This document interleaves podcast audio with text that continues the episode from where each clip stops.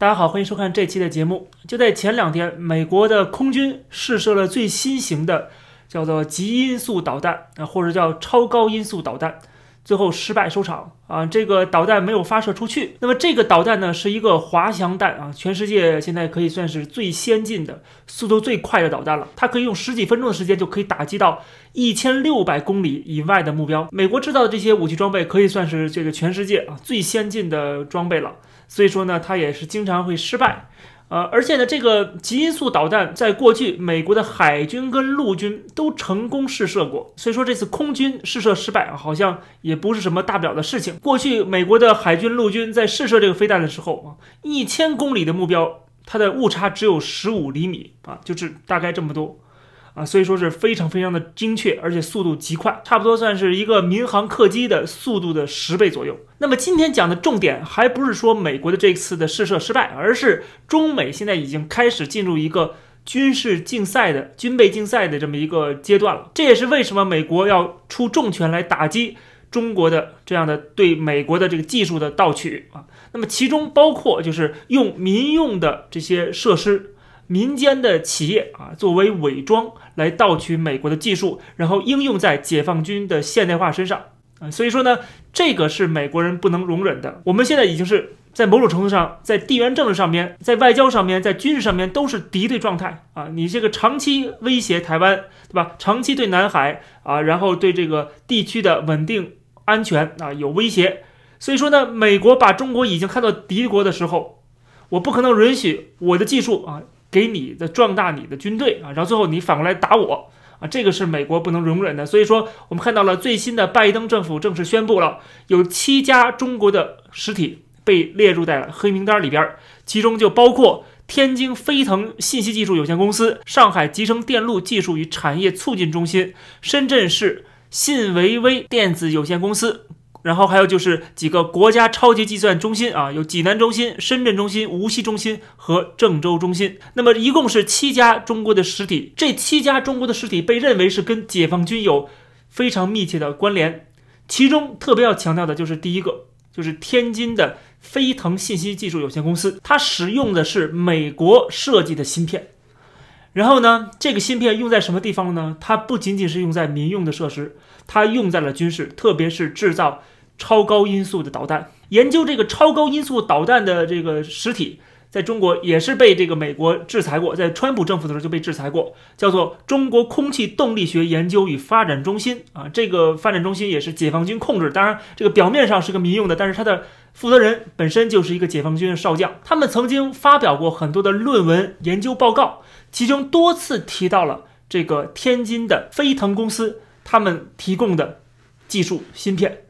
而这个芯片呢，又是美国设计的，由台积电来制造的。换句话说呢，就是不仅中国的经济是依靠美国啊，依靠这个呃全球化啊，资本主义全球化，同时样它的所谓军事的现代化，就是解放军的装备，解放军的它的军事水平也要靠美国，也要从美国那里想方设法的。拿到技术啊，通过这些民用公司的这种伪装，当然了，不光是对美国，对日本呢，对这个啊欧洲啊，对很多国家啊都是一样的，通过这些民间的这个公司来盗取和购买美国和西方国家的这些技术，改吧改吧，就把它用作军事的用途了。而这种做法是违背了整个西方世界啊对中国的一个武器禁运的这样的一个呃。要求，而中国羽翼丰满之后啊，开始逐渐的这个军事水平提高之后，就开始翻脸不认人了啊，就开始倒打一耙啊，甚至是威胁到这个地区的稳定跟和平啊，对台湾有一个非常明显的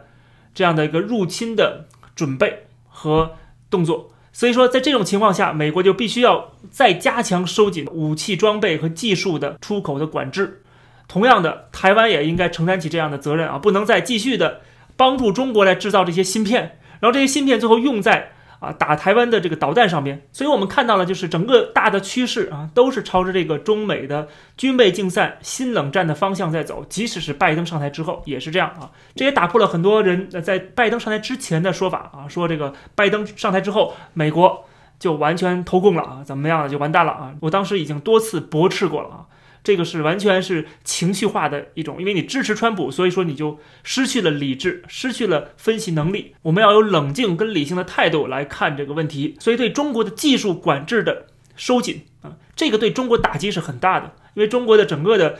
国家经济啊和它的这个技术，这技术是应用在民间、应用在军事啊、应用在各方面的。这个技术会大大的受限，这是某种程度的釜底抽薪。就是中国之所以今天能够厉害了，我的国之所以能够啊这个叫嚣，我可以武统台湾，我不认可美国的这种全球霸权，对吧？我们要跟这个欧美啊对干，它这腰板能够挺直的原因是什么？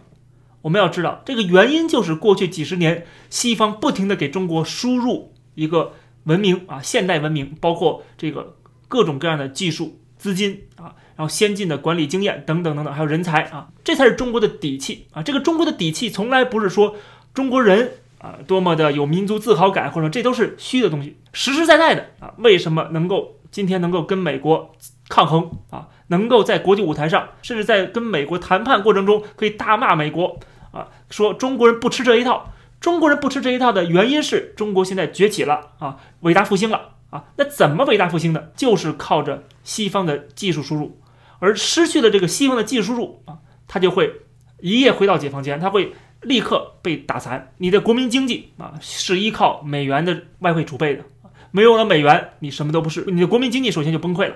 啊！再加上你的这个各行各业使用的技术，不要说什么电脑，不要说什么芯片啊，就是我们平时生活的啊这些吃的、穿的、用的这些东西，哪个不是资本主义全球化带来的？啊，一个呃国际分工合作的一个结果。如果你是被这个欧美世界孤立了，那就只能回到了过去改革开放之前的那种惨兮兮的状态了，对吧？那当然了，你可以说我小米加步枪都能够打赢这个国民党啊，打赢这个美式装备的军队，这种说法是一种神话啊。这种神话呢，洗脑了中国几代人。但实际上，我们读点历史的话，都知道啊，小米加步枪打不赢国民党，打不赢美式装备。你打赢美式装备的是背后的苏联的大量的先进技术、先进的军事装备，还有就是掌握了在东北的日本打造这个满洲国留下的这个重工业啊！你有了这些，你才能够席卷整个中国大陆，才能够把国民党赶走。所以说，小米加步枪是打不赢战争的。你再多的农民支持共产党，你也是炮灰。而那个时候，国民党还被这个美国给断供了。所以这时候才见分晓啊，这个是真实的历史，而不是共产党那样吹嘘的编造那个神话。所以说，没有了西方的技术引入，它不仅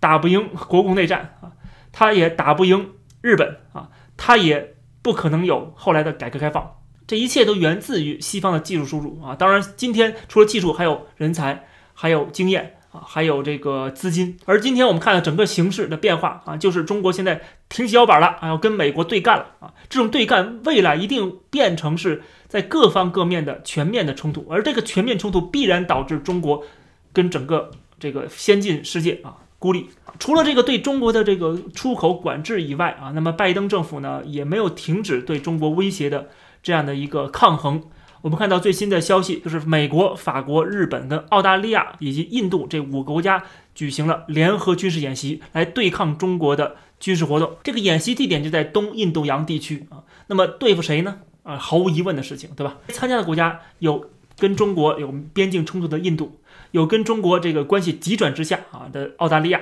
啊，也有美国，更不要说了，甚至还有日本跟法国也加入进来啊。他们的战队也是非常清晰的。啊，就是站在美国这一边的啊，即使他们在中国有大量的商业跟贸易的利益，但是在大是大非的问题上，有时候眼前那点私利、那点经济利益都已经不重要了。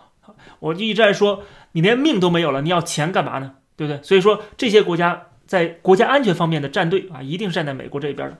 所以说，可以看到了，就是美国联合这些国家在军事上啊，对中国实行一种啊这个很大的。这个军事的压力啊，这样的话可以控制中国啊，让中国不会贸然的对台湾啊或者在南海发动一些军事的攻击的行为啊，这样可以稳定一下这些地区的和平。这个是美国在这些地区的重要的作用。所以我们看到最新的这种对中国的这种技术的管制啊，以及联合军事演习啊，对中国形成一个包围围堵的态势，我觉得这都是值得称赞的。为了这个地区的和平，为了人们能够有一个稳定的、幸福的生活，对中国的这种扩张的啊前置是非常有必要的。这期的节目就跟大家先聊到这儿，感谢大家收看，欢迎点击订阅这个频道，我们下期节目再见。